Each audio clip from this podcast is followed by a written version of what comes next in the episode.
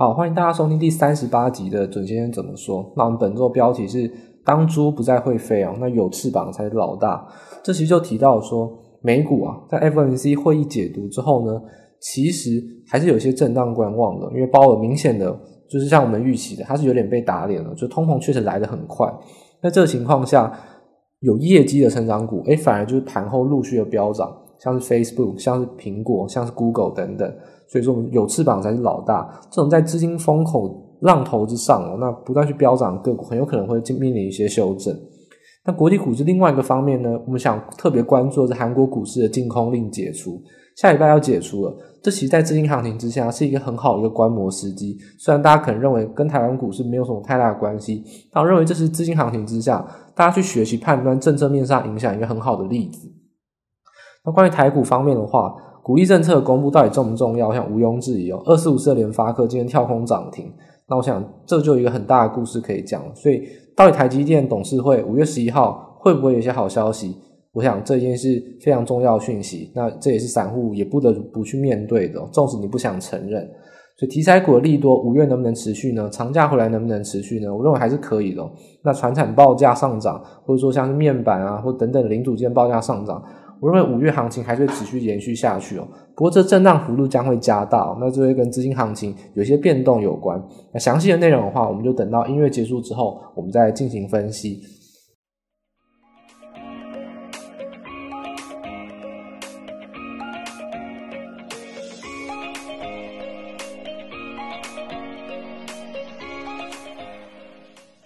好，那首先呢，我们看国际盘势的部分哦。我们刚才有提到，就是说，当猪不再会飞，那这个资金行情，但还是目前让连猪都能飞，让简直是万物皆涨了。所有风险型资产在这个情况下，当然都估值提升。不过，资金行情到底在现在这情况下有没有一些变动，或有没有一些细微的变化呢？但还是关注 FOMC 会议哦。那全世界的老大当然是美国，尤其这印钞当初印钞也是美国 Fed 先降息啊，先做出一些救济手段，所以当然。如果要不要升息，要不要收回资金？我想，呃，所有已开发国家啦，或者说比较成熟的国家，都还是以美国为一个指标。所以 F N C 会议纵使可能利率还是一样，像这次利率购债政策都还是不变，看似好像没什么能解读，但事实上会后声明还是有非常多暗藏玄机的空间，必须让我们来就一一来分析哦。那其实鲍威尔在会后声明其实有提到一个重点，这个重点其实不是他主动提及的，是记者来提问哦。因为记者提问说：“哎，最近有些，呃，有些像比特币啊或等等，哎，出现一些大幅的往上飙涨啊，确实，那也有大幅的修正。到底他怎么来看说这些，呃，比较异常的，像股票市场或者说虚拟货币等等这种飙涨的行情呢？那其实鲍尔当然有回应了，他说，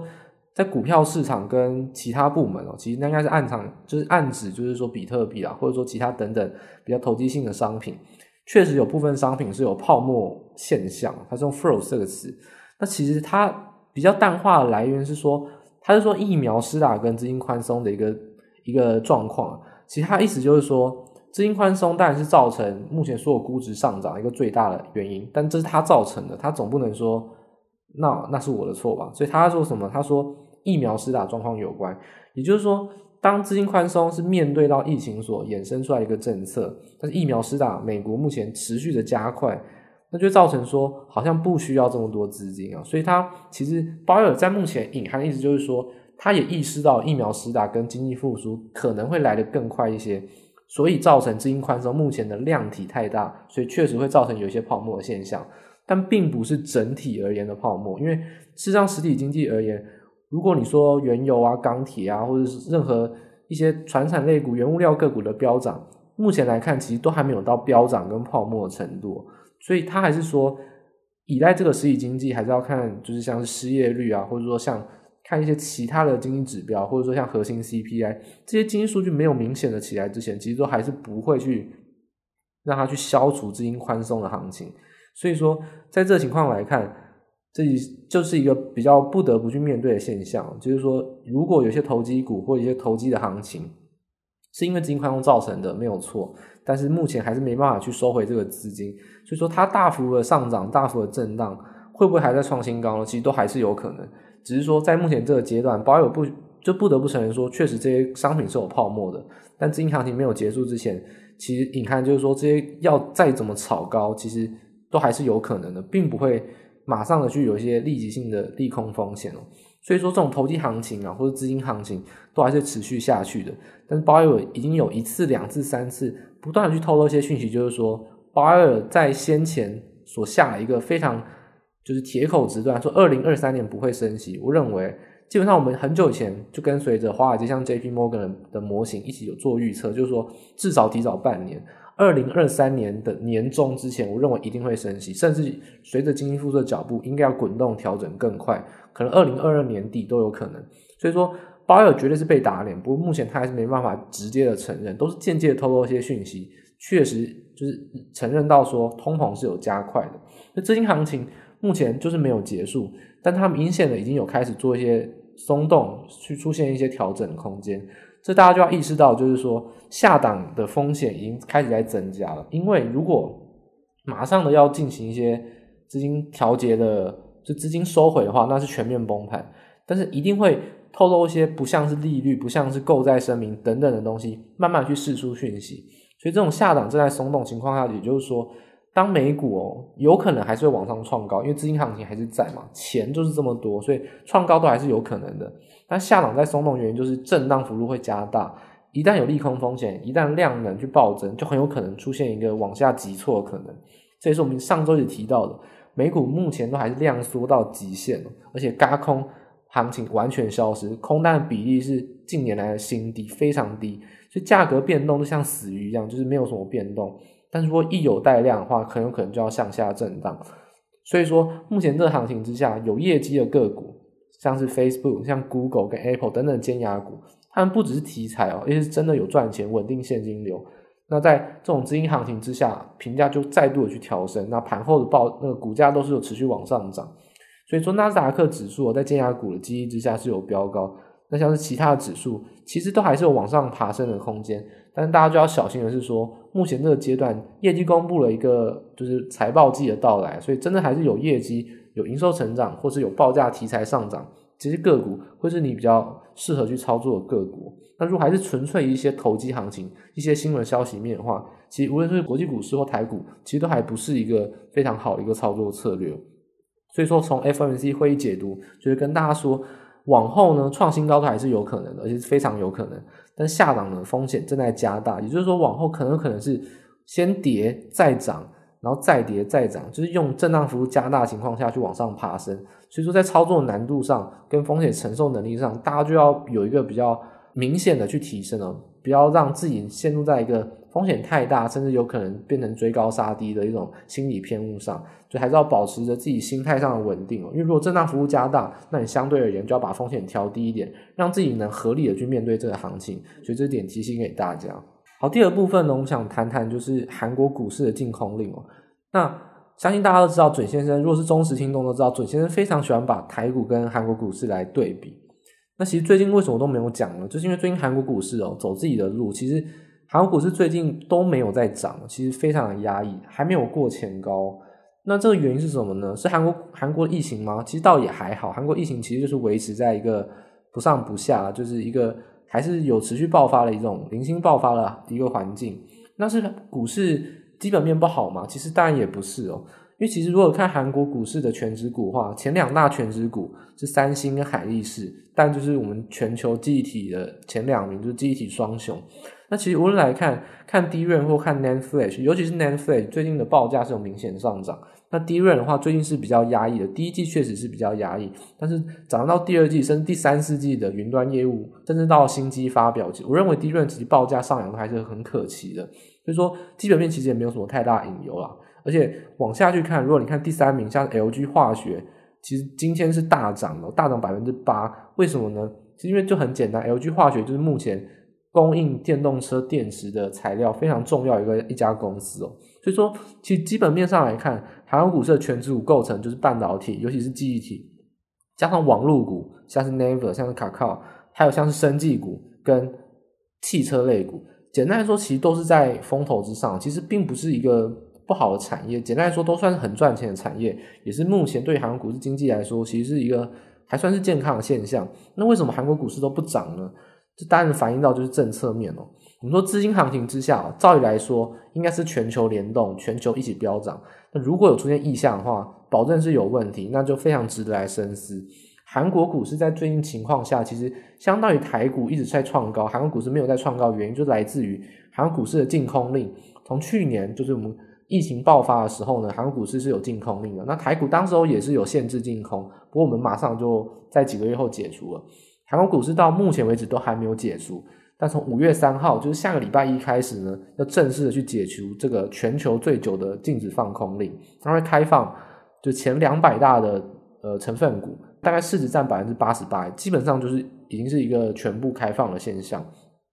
那开放这种前全权值股去放空呢，就引发一些散户的情绪比较不安了。为什么呢？因为其实韩国股市的放空主要来自于是避险基金去追空，就是说如果有一些股票真的高估，他们就马上去追空。所以说，韩国股市的投资人当然有些不安，就是说，诶，股票万一追高的话，有很有可能放空精力一解除，马上就有可能有修正的空间。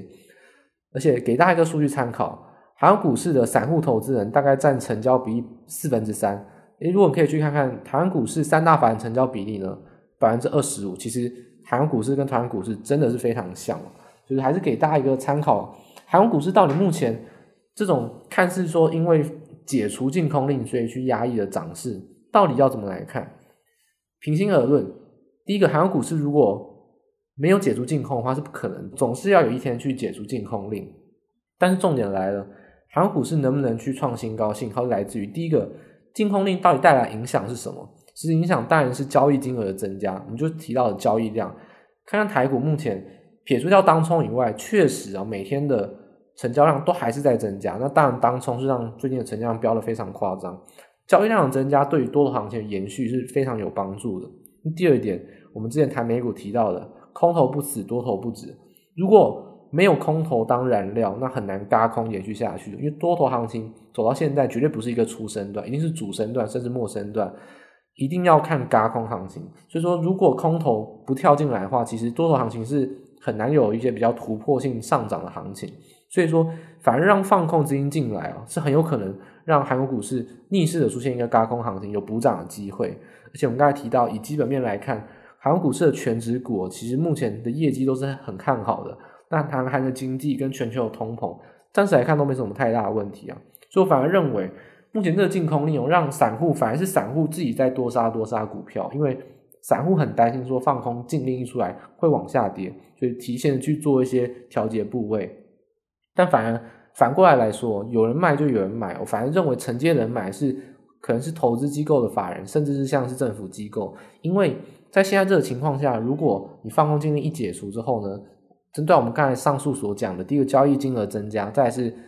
加空行情，然后再是基本面本来就会陆续的去做一些增长，很有可能是创新高一个激励。所以说，这种放空的禁空令很有可能是韩国的散户是被骗了，就是被拐了一道啊，就在这个情况下反而去杀低。所以整体而言哦，其实从五月三号开始，那韩国股市很有可能就会出现一个比较明显去往上突破、去往上飙涨的一个行情。那甚至大家可能很担心，可能有一些政治面因素啊，像是三星到底李在镕会不会被之特色呢？那其实三星最近遗产税也是很大方的要交给韩国，也可以姑且视为是算是一个赎罪金吧。那也算是一个对韩国政府算是一个提前示弱一个环节。所以说整体来看，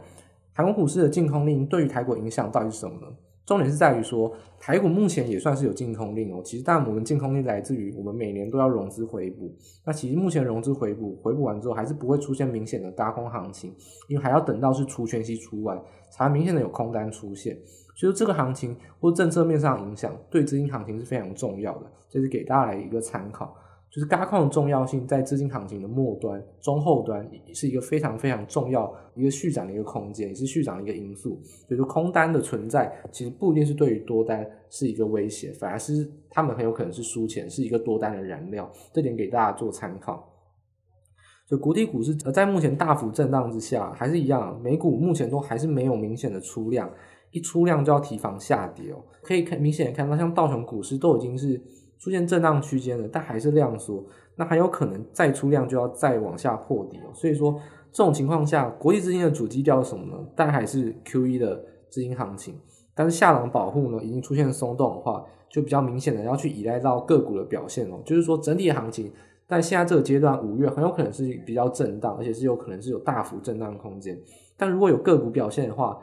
你的个股表现是好的，你先涨一个十趴，先涨个十五趴，纵使后续比较没有题材的情况下，跟随大盘去修正个三四趴，都还是有赚的。就很有可能你要在现在这个多行情之下赚钱，就是要靠这种情况下，就是买到好的个股，在题材在财报公布的情况下，先往上拉高，然后呢跟随着大盘去做一些修正，接着呢跟随着。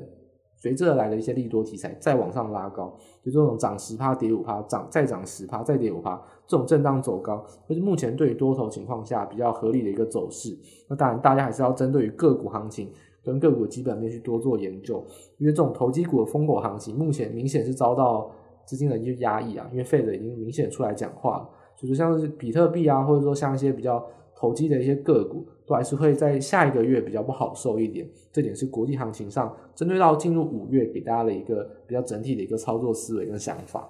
好，那么马上转交到就是台股的部分哦。那台股呢，在礼拜四的收盘啊，其实是收在一个相对诶有点小尴尬的位置，就跌了零点八七点，就基本上呢就是功亏一篑啊。那不过从 K 棒上来看，就留下一个带上影线的黑 K，其实相对来说对于后市比较不利的。那这其实也是对于。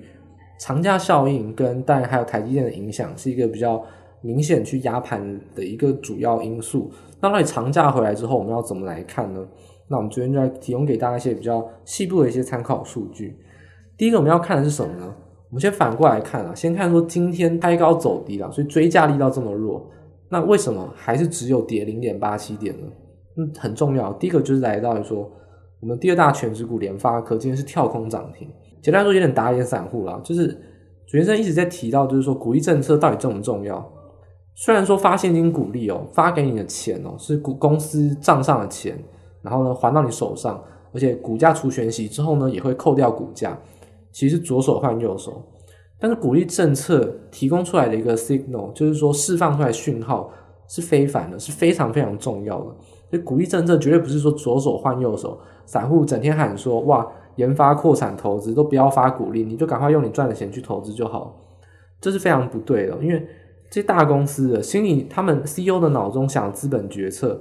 投资当然是要投资，但是筹钱要怎么筹，不一定是来自于说我今天今年赚的钱，那我就用那些钱来投资。因为这些大公司像联发科、台积电，债性都非常好，他们发债成本都很低啊。那发债成本很低的情况下，那何必又执着要用现在自由的资金呢？所以说，这种情况下，股利我们还是帮大家重重新复习一次，股利真的到底代表什么？第一个，如果你可以稳定的配发股利，代表你是稳定赚钱、稳定的现金流，你的评价提升非常有帮助，就是本一笔提升。所以就提到了，其实中华电信的本益比其实很高，其实并不算低。那为什么它可以值得这么高的本益比呢？因为基本上跌也不是跌，跌也不是跌它的，涨也不是涨它，它就是很稳定。所以说这种情况下。越稳定的公司，本益比就越有提升哦，所以不一定是要一个低本益比补涨，其实它的本益比是可以相对提高到二十五倍甚至三十倍，如果它是能稳定赚钱的话。第二点是美股其实很流行 repurchase，就是回购股票，那台股就是不流行，台股的减资都还是来自于公司派可能要进行一些财务操作，甚至是炒股。但 repurchase 其实是美国股市非常流行的，就是说我不发股利，我就用回购股票的方式。那台股还不流行的情况下，那目前还是只能用发股利，所以这也是一个台股可能大家 CEO 决策上，我觉得甚至大家可能是不是要来想想说，台湾股市的这种发股利政策是不是可以改由用 repurchase 回购股票的方式来帮大家，就是省略掉这些可能像税务啊，可能像是会不会有一些就是让大家觉得好像你在浪费资金的一个想法。我觉得其实回购股票会是台湾股市各大型公司的 CEO 可能可以慢慢来思考一个想法。第三点就是说，如果加发股利的话，其实隐含的讯号就是说，公司对于未来营运是比较有信心的。那其实这是巴菲特所说，巴菲特说回购股票有两种可能：第一个，现在股价低估；第二个，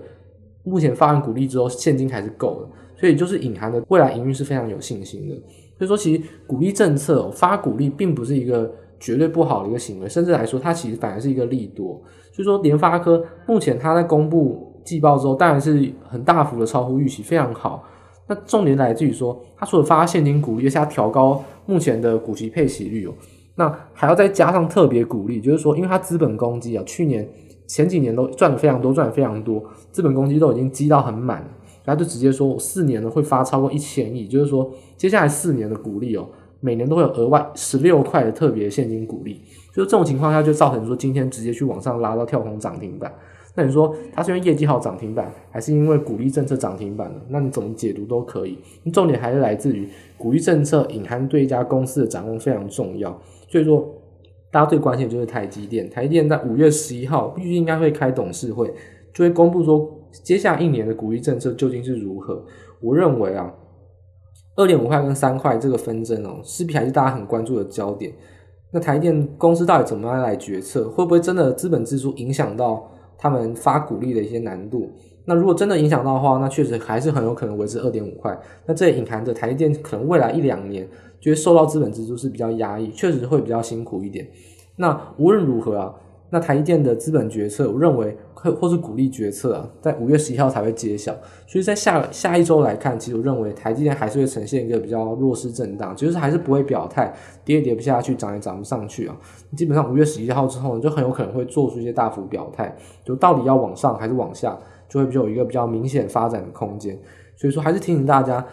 台台湾的大公司哦，股利决策其实是一个非常关键的一个资讯，也是一个对于法人来说释出一个买进或卖出的一个关键讯号。那台积电、联发科、鸿海、日月光、联电等等，其实最近的董事会召开之后呢，大家都应该去细细的去关注他们到底投资用哪些钱哦。像联电可能是发可交换公司债啊，这种讯号就是大家必须要去仔细解读。对于台湾的股市，还有对于台湾指数，会有一个比较明显的一个影响性。其实股利政策还是比较重要的一部分。这点不是说左手换右手，然后你你希望他不要发股利给你而已哦。因为公司不是你的，公司是法人的，当然还是法人的观感比较重要。散户并不是能构成公司去他们构成他们决策影响的一个最重要的关键因素。就事实上，散户。你买进股票是比较微不足道的，你你也是要为了赚价差，不是长期投资。公司更不可能重视你的想法。好，第二点提到就是说，如果五月回来之后呢，五月行情到底能不能延续呢？其实最近很多论点就是看空五月哦。第一个是来自于美股的俗谚，这个俗谚已经好很老了，就是可能连准先生出生之前不知道几十年就有了，就叫做 “Sell in May and go away”，意意思就是说啊，就是说。五月卖掉股票之后呢，诶，然后就等一下，就不会再进场了。那其实为什么呢？就来自于说，其实很明显啊，这个论文也做过很多研究，就是说暑期啊，就是说这种六七月啊，明显的美股确实成交量很低，而且呢，追加力道很弱，通常也比较，就是说表现比较不好一点。那这是为什么呢？因为基金经理人可能要放假，就他们可能要放暑假。那如果像今年啊，，A 期行情也很好啊。那很有可能赚满手的投资经纪经理人，或是避险基金的一些操盘手，可能提早放假，所以说这样来猜，好像也勉强算是可以啊。不过大家仔细想想，这种俗谚、这种乡野传说，台股不是也很多吗？人家常说什么电子股淡旺季，说什么五穷六绝。那大家仔细去看，其实到底电子股有没有五穷六绝？如果每年都被你猜到有营业淡旺季，那谁会在五六六月的时候傻傻去卖股票？那谁会在十二月的时候傻傻去买股票？所以我认为，这种可以被预期到的事情，其实都一笑置之啊。其实每一年下跌的理由，每一年上涨的理由，都还是跟随当时的时空环境不一样去做变动。我觉得五月纯粹用这样子统计数据去看空五月，我觉得还是一样比较非理智啊、非理性这样子纯粹的去猜测，我觉得还是比较不好。就是回归到台股，到底五月震荡风险来自于什么呢？提到就是说，五月十一号会有台积电的董事会嘛，所以台积电当然还是占台湾指数百分之三十哦，所以影响台股震荡风险，当然还是台积电的表现，我觉得很有可能是持续的弱势哦，就台湾指数很有可能还是涨不太上去，就是依靠船产，依靠其他半导体类股会慢慢的缓涨上去，但是没办法出现连续的长红 K，就是因为台积电比还是比较弱。那第二点，台股也有一个震荡风险来自于今年散户比例非常高，那五月要缴所得税，会不会有？变现缴税的行情呢，基本上这也是比较无稽之谈。因为其实散户而言呢，如果散户目前其实是最看多台股的人，他也不会想在这个情况下去卖股票。他如果真的要缴税，他可以卖一张，可以卖两张，他可以卖部分。所以其实整体而言，他卖出的比例其实还是很小的。更尤其现在的资金行情哦，其实成交量绝大多数还是来自于当冲。所以说，当这种情况下，那根本就不会影响到所谓要不要卖股票来变现，因为你每天都是没有留仓的。所以说，散户会不会因为所得税要缴交，而且去卖股票呢？我认为当然会有，也绝对会，但这个行情绝对影响不会太大。所以说，目前投信呢还是用启动无限印钞机啊，其实每天都在买传产，那为什么呢？其实就是很便宜啊，就传产股给大家一个思考，就是说外资不一定每天都是赢家，因为。这些传产股都不是国际性的大公司，很有可能外资都没有在做研究，或者他们研究并不深。因为除了航运股，像航运的货柜航运三雄哦，可以排到全世界前十名以外，或者像中钢以外，你说像是纺织，像是塑化，可能还有像台塑、台塑化以外，其实很多塑化、纺织啊、钢铁类股，外资根本看不上眼，因为股本太小，而且其实在全世界来说，根本就是鼻屎一样大的公司，根本没有人要理它啊。所以说。这种行情哦，其实很有可能是被投信掌握到，因为投信反而是对于这些个股公司，只要一有营收成长，他们很有可能都马上去做研究，所以不要怀疑说国内投信投顾会不会比外资弱，其实完全不会哦。尤其针对于非半导体类股，很有可能反而是国内投信投顾大幅胜过于外资一个很重要的一个关键点。就今年刚好是传产这种通膨行情之下，传产可能十年一度的大行情，我认为有翻倍再翻倍都是还是有可能的。不要怀疑说国内投信投顾这种买到底的决心哦，因为整体来看，传产股目前以本益比而言，其实都很便宜。那营收展望上还是会持续的往上涨，像是钢铁，最近中国传出的消息就是说，他们要把粗钢跟深钢的关税直接调降到零。那还有像碳中和题材等等，也就是说，中国钢铁很有可能会是慢慢的去减产哦，那转而去生产一些比较就是高阶或者说比较下游一些的的中间的原物料钢铁。那上游的粗钢跟深钢很有可能会持续的去报价上涨，这对于像是中钢等等就很有可能很有利。所以钢铁其实行情我觉得都还没有结束。那像是塑化而言的话，最近也是休息了一阵子，但是原油的库存持续的压低的话，其实目前外资的投行都是看到原油可以涨到七十四块甚至更多。再加上塑化其实陆续有些税收的一些状况，那供给还是比较吃紧。就像塑化、钢铁，或者说像是大家很喜欢的航海王、航运股。我认为都还是很便宜啊，所以说传产股在五月都还是一样震荡休息之后呢，都还是很有可能往上继续的延续这个行情。题材股的利多都还是很有可能继续持续。那除了传产股以外，有没有一些其他报价上涨？例如说像是面板股最近公布的业绩其实也都很好，像是面板啊，像是一些设备类股。我认为其实任何只要有报价上涨、有短线、有一些营收的题材啊，其实只要展望好，都还是可以持续的去做买进。所以我还是比较看好五月行情。持续会持续的延续下去，虽然说指数涨上去的空间呢会比较缓涨一点，没有这么大，但我认为个股行情的表现还是会非常的凶猛。一旦有一些长黑 K 的修正啊，只要打到月线之后呢，一出现下影线，我认为都还是一个很好的买进机会。所以怎么来看下一周的布局阶段呢？为了连假之后的下一周，就要看美国股市的表现哦，很有可能会出现开低去跌破五日线或十日线，如果有跌破的话。只要均线去有守的话，都还是可以逐步去承接布局哦。所以说，目前只要大盘守在五日线啊或十日线之上，我觉得像是钢铁啊、记忆体啊，或者说传产等等的类股，都还是可以持续的去做一些布局哦。那我觉得在波段上，无论是长期持有，或者说你做一些两周到三周的波段持有，我觉得都还是很合适的。就不必要去在现在这个阶段去看空台股。虽然说下周很有可能，诶，一开始的两天一两天很有可能出现一些比较震荡。但我认为震荡之后呢，都还是继续往上走高啊，尤其是台股基本面绝对是非常强劲的，台股的估值相对国际股市都一定是很低，所以大家还是不要轻易的去看空台股。台股在五月行情，我认为还是很好的，这点可以提供给大家来做廉价之后的一个布局参考。